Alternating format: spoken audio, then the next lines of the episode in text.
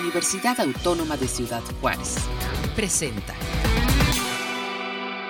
Amigos, ¿qué tal? Pues qué bueno que se enlazan con nosotros. Estamos siendo testigos de esta serie de actividades académicas que se desarrollan en el Congreso Internacional de Ciencias Sociales Paso del Norte, que se está desarrollando precisamente en la División Multidisciplinaria de la UACJ en Nuevo Casas Grandes. Se está en estos momentos planteando la conferencia magistral México regional, el crecimiento económico que no, se, que no fue inversión productiva, capital, conocimiento y financiamiento público de la innovación a, evaluar. Y bueno, pues está precisamente desarrollando el doctor Vicente Germán Soto de la Universidad Autónoma de Coahuila. Y de esta manera, pues eh, una cantidad importante de actividades se han sumado a este Congreso que por primera vez pues sale del Instituto de Ciencias Sociales y Administración para eh, darle paso eh, pues en este precisamente auditorio de, de, Casas Grandes, donde se está pues planteando una serie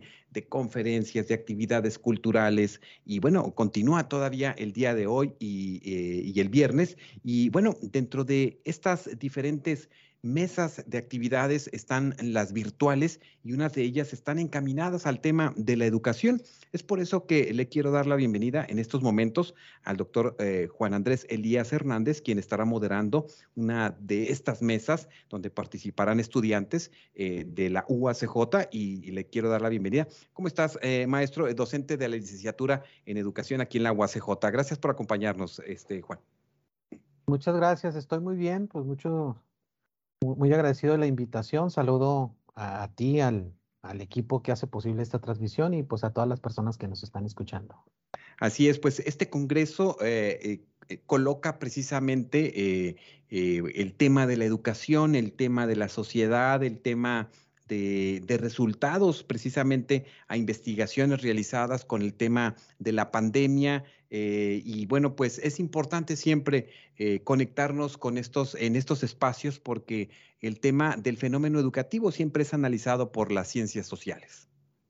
Sí, el, el Congreso de Ciencias Sociales, Paso del Norte, se ha ido posicionando de manera paulatina como uno de los principales referentes en el norte del país. Eh, me parece que los esfuerzos que se han hecho desde el comité organizador para ir mejorando la experiencia del Congreso son muy valiosos. Y, creo que el campo de la educación también ha ido ocupando un espacio importante en este Congreso. De manera recurrente, las personas, los investigadores, estudiantes han ido incorporando las temáticas vinculadas con la educación y hoy tenemos un, estamos teniendo una una variedad de temáticas importantes que están siendo analizadas, que ya han pasado algunas, están siendo realizadas en este momento otras y el día de mañana tendremos actividades pues que van a que van a incidir en este asunto de el abordaje de la educación desde las distintas ciencias sociales. Así es, no pudiera quedar fuera precisamente esta estos temas, porque al final de cuentas, eh, eh, por ejemplo, en las líneas de investigación que tú manejas, que son la formación docente, eh, los sujetos en la educación y las prácticas de enseñanza-aprendizaje, pues encontramos muchas, muchas ah, aristas para investigar, muchos espacios que abordar. Háblanos un poco precisamente desde tu experiencia, cómo observas precisamente cómo se vivió esta etapa como sujetos en la educación, pues este periodo de pandemia, ¿verdad? Que todavía eh, seguimos viviendo de alguna manera, pero que eh, colocó indudablemente a la educación en el centro de la discusión, eh, pues no solamente en el país, sino en el mundo. Pues mira, fue, fue un momento muy complejo y muy diverso yo creo que la experiencia de la educación en la pandemia no se puede simplificar porque cada institución, cada nivel educativo tuvo sus propios desafíos, fue enfrentado de manera distinta y tuvo sus propios resultados. En el, caso de la educación básica, eh, pública, eh, las condiciones en las que se trabajó fueron muy adversas eh, muchos de los jóvenes no tenían las condiciones para poder darle continuidad a sus estudios y hoy estamos sufriendo eh, los, los, resultados de este periodo que se hacen presentes a partir de un rezago pronunciado eh, y problemáticas educativas de diversa índole, ¿no? Eso pudiera decir que es en educación básica. En media superior quizás se sorteó de mejor manera, pero aún así persistieron estos mismos problemas. Y en educación superior, pues también fue muy diverso. Afortunadamente, nuestra universidad tuvo los elementos para darle continuidad, pero aún así hubo problemáticas que los propios estudiantes y docentes manifestaron.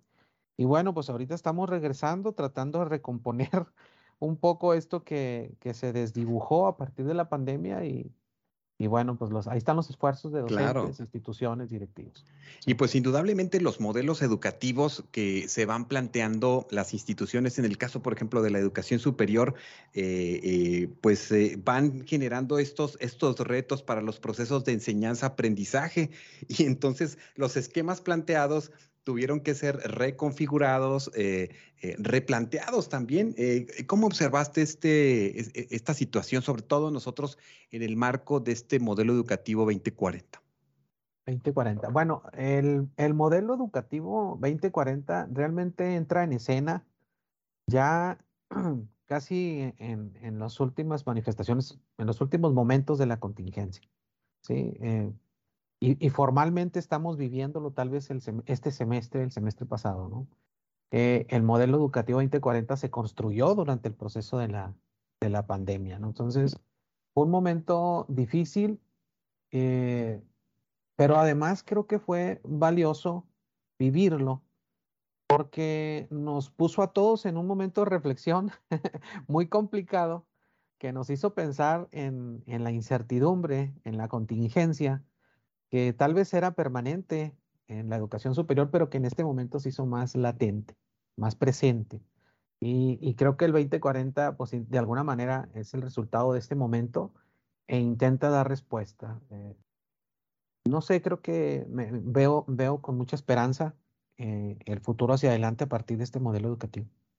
¿Cómo encontrar precisamente o cómo no perder el rumbo de la esperanza en los procesos educativos, eh, en la formación y en tus, en tus trabajos, eh, eh, sobre todo de doctorado, colocas un punto importante relacionado con la formación docente, que es algo más lúdico, que le da pie a, a seguir en un, en un caminar, porque hubo también como deserción escolar eh, por muchos estudiantes en todos los niveles, también hubo un poco de descontento, desilusión o hasta declinación de docentes en la práctica.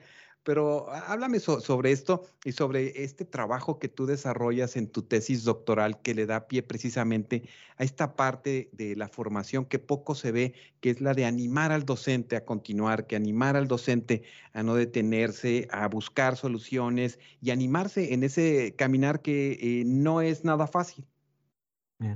Bueno, el asunto con la propuesta que, que construí tiene que ver con mirar la formación no únicamente desde una perspectiva técnico-instrumental, donde se adquieren ciertas habilidades, ciertos saberes, sino mirarla como plantearía tal vez la Rosa Walter Benjamin en términos de una experiencia.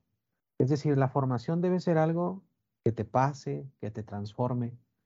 Y para que suceda eso, tenemos que necesariamente indagar en las profundidades del ser docente. Ya no nos podemos quedar en la superficialidad. Y tenemos que concebir la formación docente no únicamente desde la perspectiva eh, didáctico-pedagógica o disciplinar. O sea, hay que incorporar también los elementos emocionales, las emociones, los sentimientos. Y por supuesto hay que entenderla también como un proceso colectivo, no individual. Entonces, en estos momentos que, de desesperanza, porque muchos maestros quizá en la pandemia perdimos un tanto de, del ímpetu, ¿no?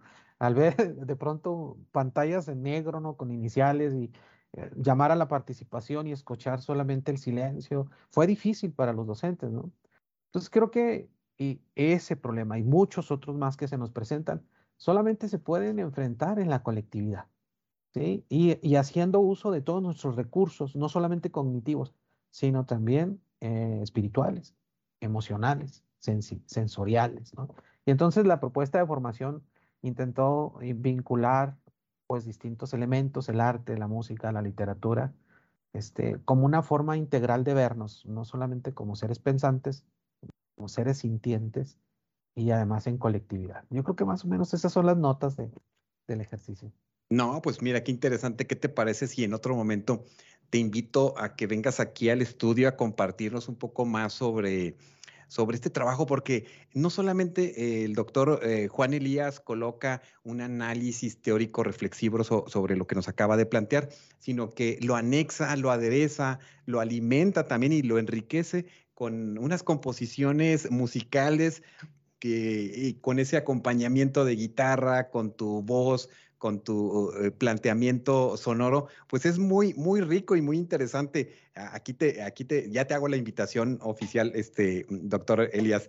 Pero por otro lado, entiendo que vas a estar moderando el día, eh, este viernes, eh, alrededor de las 11 del día, esta mesa virtual de estudiantes que se ha denominado Viviendo el proceso de posgrados, voces de estudiantes de maestría, maestría en investigación educativa aplicada. Háblanos un poco sobre qué encuentras en las diferentes ponencias o en las diferentes participaciones de quienes asistirán a, o participarán de esta manera virtual en esta, en esta mesa.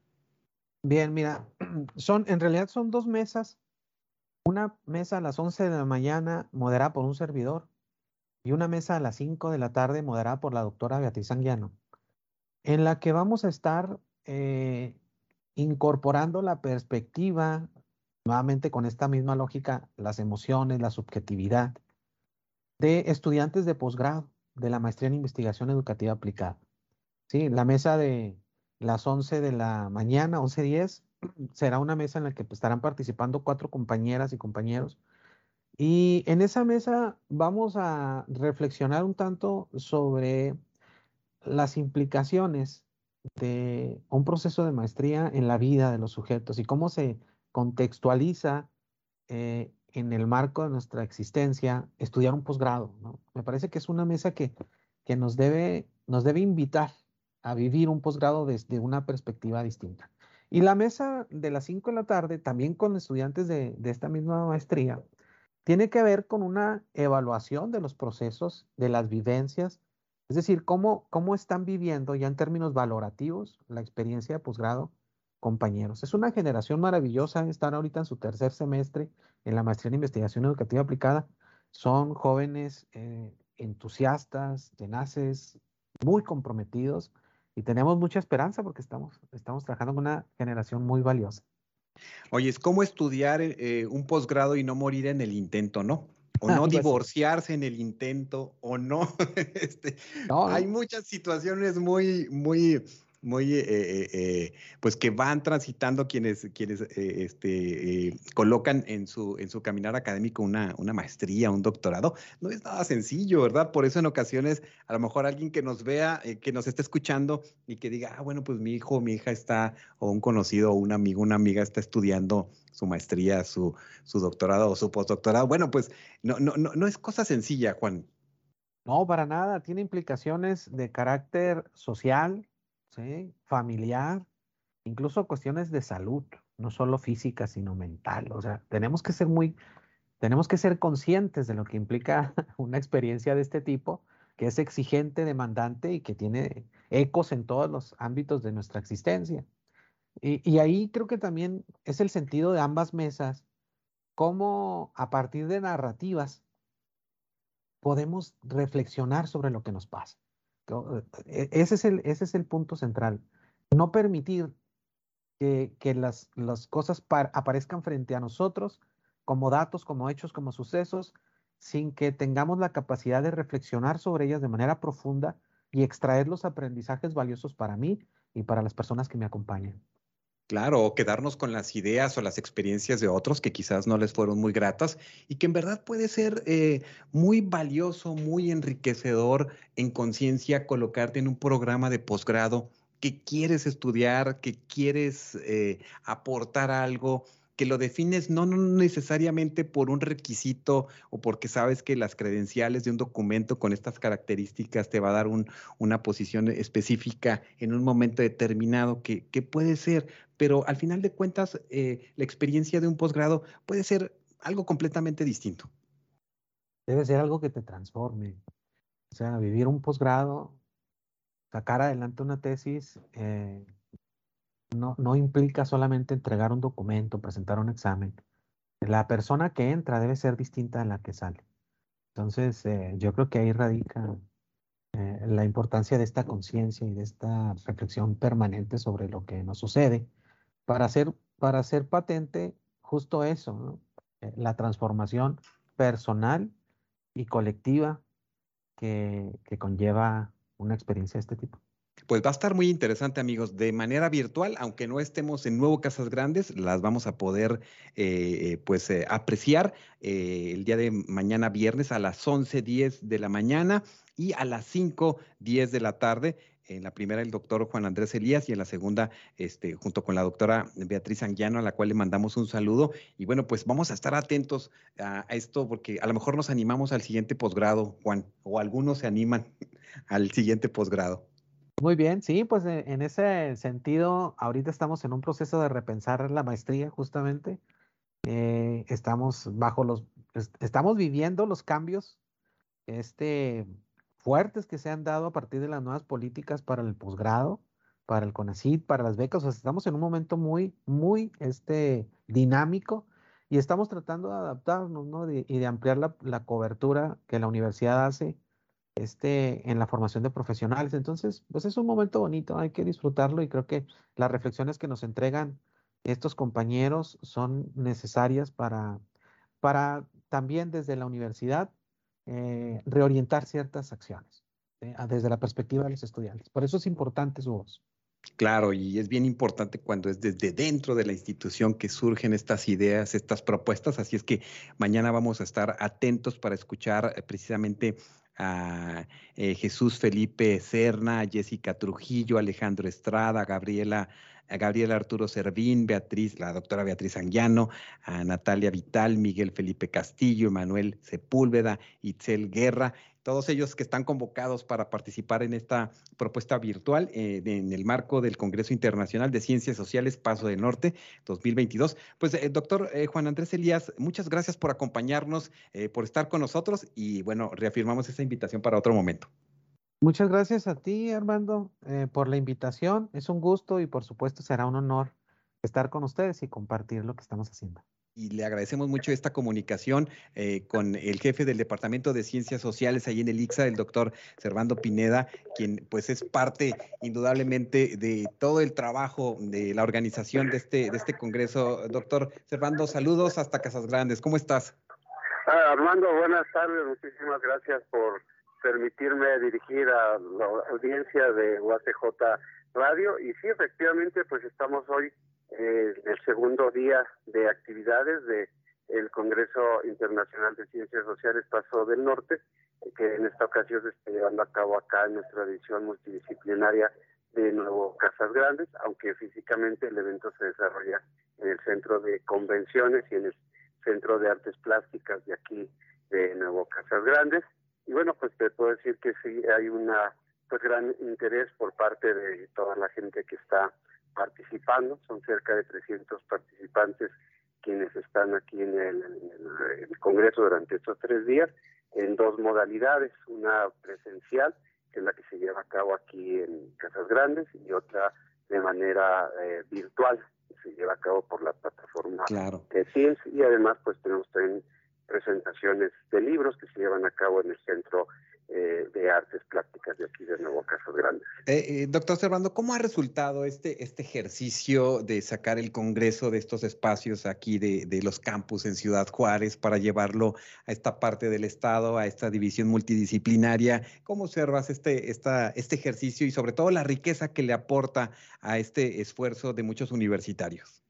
Pues fíjate que realmente estamos muy, muy, muy complacidos y creo que fue una decisión muy acertada el que junto con la gente de aquí de nosotros, de la división que encabeza la eh, maestra Miriam eh, Galás, que si eh, tenemos oportunidad la podemos enlazar también para que nos dé sus comentarios, pero te repito, ha sido una muy buena experiencia porque eh, este tipo de ejercicios son muy necesarios también sacarlos los ámbitos habituales, como es allá en nuestras instalaciones.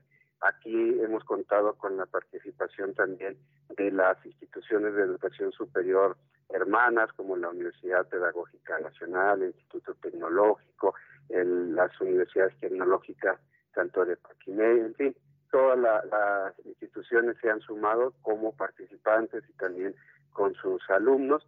Eh, hay una muestra aquí afuera del, centro de convenciones de artesanos eh, locales y, bueno, también les da oportunidad a mostrar pues el talento local. Aquí en el centro de convenciones hay una exhibición de artesanos de Mata Ortiz que encabeza el maestro Valles, que por cierto hoy inaugura también su exposición allá en, Chihuahua, en Casa Chihuahua. Eh, en sí, en términos generales, pues sí, ha sido una muy, muy grata eh, experiencia eh, de sacar el Congreso que normalmente lo realizamos allá en Ciudad Juárez, el tenerlo aquí en Casas Grandes, en Nuevo Casas Grandes, donde te repito, pues hay una buena participación de tanto la gente local como la que nos visita, tanto de, tenemos cerca de una, son 15 universidades del, del país que tienen presencia y que pues están aquí, entonces también tiene un componente adicional que es la propia derrama económica que produce un evento de esta naturaleza por la ocupación de hoteles, restaurantes y todas estas cuestiones que van aparejadas a eh, la realización de un congreso de esta naturaleza y que además pues también Nuevo Casas Grandes se distingue por bueno tener cerca aquí un pueblo mágico como es Casas Grandes donde por cierto mañana tenemos el cierre del congreso con una callejoneada que realiza la división multidisciplinaria. O sea, también lo que te quiero decir es que el Congreso, aparte de las actividades eh, académicas, que pues también buscamos que sean de muy alto nivel, tenemos cuatro conferencistas eh, magistrales de muy alto nivel que están ofreciendo eh, sus conocimientos y las conferencias al respecto. Aparejamos también con un programa cultural, que mañana concluirá con esta callejoneada que ya es tradición aquí en Nuevo Casas Grandes y que tendrá con el cierre de nuestro mariachi universitario Canto a mi Tierra. Claro, no, pues bien interesante cómo se ha ido aderezando, enriqueciendo todo el trabajo del Congreso con todas estas actividades culturales. Eh, es muy prematuro, pero quizás el próximo año podremos hablar de ir a Cuauhtémoc y también cómo observas el trabajo de, porque estamos observando dos congresos al mismo tiempo, ¿no? Lo que nos da la virtualidad, las transmisiones, el trabajo en el, en el sitio y eso es, eso es muy rico. Exactamente, sí, de hecho sea, vamos, prácticamente son dos, dos congresos al mismo tiempo que son los que llevamos aquí de manera virtual, perdón, presencial y el congreso que se lleva de manera virtual, que prácticamente son mitad y mitad. Entonces es un esfuerzo titánico muy grande y que pues no lo podríamos realizar sin el acompañamiento de todo el equipo, el personal, tanto académico, administrativo, eh, los, de la comunidad estudiantil docentes de aquí de nuestra división multidisciplinaria de Nuevo Casas Grandes, que por cierto el próximo año estará celebrando sus primeros 30 años de estar aquí en la comunidad de Nuevo Casas Grandes. Así es, ¿no? ¿Cómo recordamos esos primeros inicios del campus cuando eh, eh, se colocaba en, en, otros, en otros eh, pues, lugares, a veces rentados, a veces prestados, y hoy con un campus muy robusto, muy grande, con unas, eh, unos programas interesantes eh, que inciden en la zona, en la región y que indudablemente siempre son llevados con la calidad con la que la universidad se caracteriza, eh, pues para quienes participan de ellos. Así es. Y también, bueno, pues hay que destacar la presencia pues de toda la producción editorial de nuestra institución, que está aquí presente también con a través de la subdirección de publicaciones y su área de marketing editorial que eh, está ofreciendo aquí toda la producción que tienen nuestros académicos y académicas de la Universidad Autónoma de Ciudad Juárez. Así es, pues, eh, doctor Servando Pineda, muchas gracias por este, por este enlace y seguimos en contacto para eh, seguir dando parte de lo que sucede en este congreso, en este magno congreso que organiza eh, esta máxima casa de estudios. No, al contrario, muy agradecidos con la oportunidad de dirigirnos a la comunidad de la UACJ para que estén al pendiente pues de estas ah, actividades como es nuestro Congreso Internacional de Ciencias Sociales Paso del Norte, que aunque relativamente es muy joven, pues poco a poco se ha ido consolidando como una de las principales ofertas en el norte del país y que esperemos que así siga para que sea el más el más importante del norte del país. Seguro que así será. Muchas gracias, eh, doctor Servando Pineda, jefe de Departamento de Ciencias Sociales. Y bueno, pues eh, gracias por acompañarnos. Y bueno, parece que está por ahí cerca de nuestra compañera Lourdes Ortiz para, para que nos dé cuenta cómo va este marketing editorial ahí con las publicaciones ah, universitarias. ahí se comunico. Muchas gracias.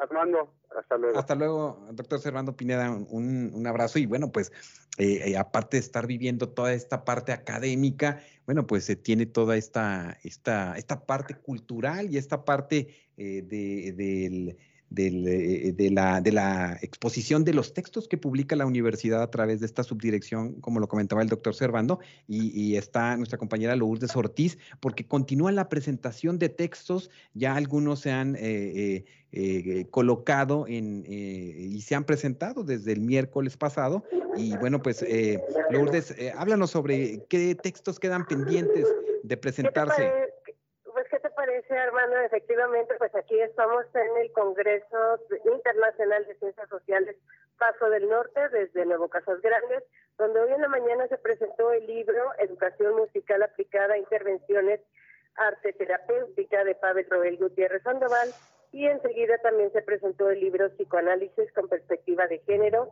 violencia en el noviazgo y el embarazo en adolescentes de escuelas secundarias técnicas de Pavel Proel Gutiérrez Sandoval. Eh, estos dos textos los encuentra para descarga gratuita en la página de elibros.uacj.mx y el día de mañana tendremos la presentación del libro Contingencia Migratoria en Ciudad Juárez, contexto de la migración de solicitantes de protección internacional 2018-2020 del coordinador doctor Oscar Armando Espacio del Villar y de la doctora Marisela Gutiérrez y tenemos la presentación de un libro que ya tuvimos ahí comentando en UACJ Radio, Sembrar el Viento, la lucha por los derechos culturales en Ciudad Juárez, de Héctor Antonio Padilla y Carolina Rosas Hempel. Así que pues seguimos aquí con la actividad, con el fomento eh, para dar a conocer los libros de la Universidad Autónoma de Ciudad Juárez en Nuevo Casas Grandes y en todos los espacios donde nos inviten. Claro que sí, pues eh, y también el día de mañana a las 5 de la tarde de manera virtual, el texto Discusión y Desafío de Ciudad Juárez, Chihuahua, hacia la construcción de un sistema de innovación regional. Y bueno, pues ese, es un texto que de manera virtual podremos ser testigos todos quienes vamos siguiendo en estos dos esquemas el esfuerzo del Congreso Internacional de Ciencias Sociales Paso del Norte. Lulu, Lula, pues muchas gracias por acompañarnos eh, y por estar con nosotros por allá, eh, de alguna manera, pues dando a conocer también todo este esfuerzo a esta parte de, del, del, Estado y bueno, y también a todas esas personas que se están acercando al módulo. ¿Estarás hasta qué día ahí? Eh, hasta el día de mañana vamos a estar aquí y efectivamente lo importante es conocer todas las publicaciones que tiene el sello editorial universitario, a todas las personas que sepan, que conozcan, que también tenemos colección de libros infantiles juveniles, que también tenemos este, libros de varias temáticas como filosofía, economía, política, género, migración, eh, literatura, historia, y bueno, eso es lo importante, ¿no? Acercar este, a más lectores todos los libros de la UACJ. Así es. Lula, te estamos extrañando en el espacio de capítulo libre. Ya te podremos ver el próximo martes por aquí. El próximo martes ahí estaré a las 10 de la mañana en capítulo libre a vuelta de hoja. Eso, muy bien, ¿no? Pues muchas gracias porque ya tienes en puerta otra feria y entonces no sabemos cuándo te vamos a volver a ver. Sí, claro que sí, la próxima feria, la del libro de Chihuahua, y estaré al pendiente. Ah, muy bien, ahí sí te vamos a mandar a algunos compañeros corresponsales. Claro que sí, Armando. Muchas gracias por el espacio, por escucharnos y aquí seguimos al pendiente. Ándale, pues sale nuestra compañera Lourdes Ortiz ahí desde el Centro de Convenciones de Nuevo Casas Grandes, que tuvimos oportunidad de, de ahí de estar charlando con ella, con el doctor Servando Pineda con el eh, doctor Andrés Elías en toda esta serie de actividades que continúan y nos quedamos con esta imagen eh, para despedirnos de lo que sucede al interior de este centro de convenciones y donde continúan los trabajos y las tareas propuestas en el Congreso Internacional de Ciencias Sociales Paso del Norte. Muchas gracias en nombre de todo el equipo y hasta nuestro próximo encuentro. Este fue un programa de la Dirección General de Comunicación Universitaria de la Universidad Autónoma de Ciudad Juárez.